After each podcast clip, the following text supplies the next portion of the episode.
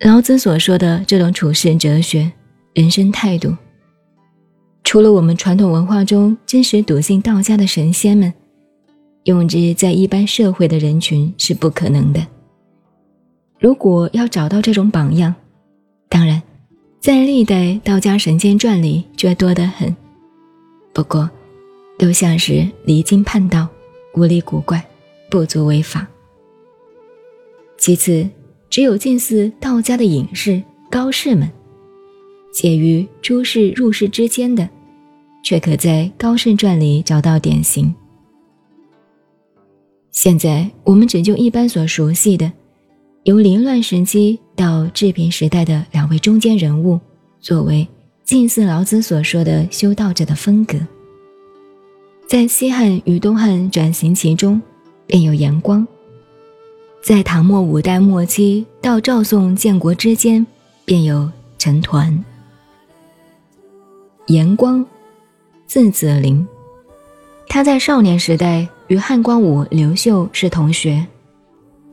别的学问不说，单从文学词章的角度来讲，严子陵高到什么程度，已无可靠的资料可循。但是，干刘秀、汉光武的少数文章词藻的确很不错。在刘秀做了皇帝以后，唯独怀念这位同学，到处查访，希望他来一见。就可想见眼光的深度并不简单。也许他也是一个在当时局势中不做第二人想的人物，但是他也深知刘秀不简单，这个位置已属于刘秀的，他就悠游方外，再也不想钻进圈套了。因此，他就反披杨球，垂钓在浙江桐庐的富春江上。这种作风大有近似老子所说的：“众人熙熙，如享太牢，如登春台。我独泊兮即未兆，如婴儿之未孩。累累兮若无所归，众人皆有余，而我独若遗。”后来，他虽然也和当皇帝的老同学刘秀见了面，而且还在皇宫里。如少年时代一样，同榻而眠，过了一夜，还故意装出睡相不好，把脚搁在刘秀的肚子上睡觉，似乎又目无天子。总算刘秀确有大度，没有强迫他做官，终于放他还山，仍然让他过着悠游自在、乐于江上垂钓的生涯。因此。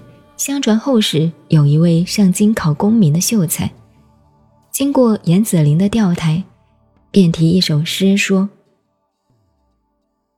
君为名利隐，我为名利来。休见先生面，夜半过钓台。”这真是有人辞官归故里，有人漏夜赶科场的对比写照。但是相反的，后人有对他做极其求全的批评，说：“一朝阳求不遮身，虚名传颂到如今。当时若着蓑衣去，烟水茫茫何处寻？”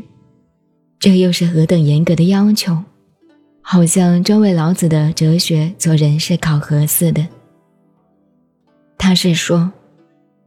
严子陵反披羊裘去钓鱼，分明是沽名钓誉，要等汉光武来找他，用此作为求成名的手段。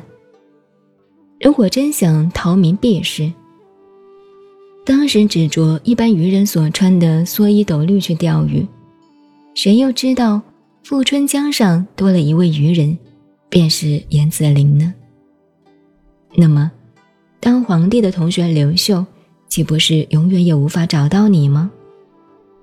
因此，他批评严子陵是有意弄噱头、求虚名，而非真隐的诚意人物。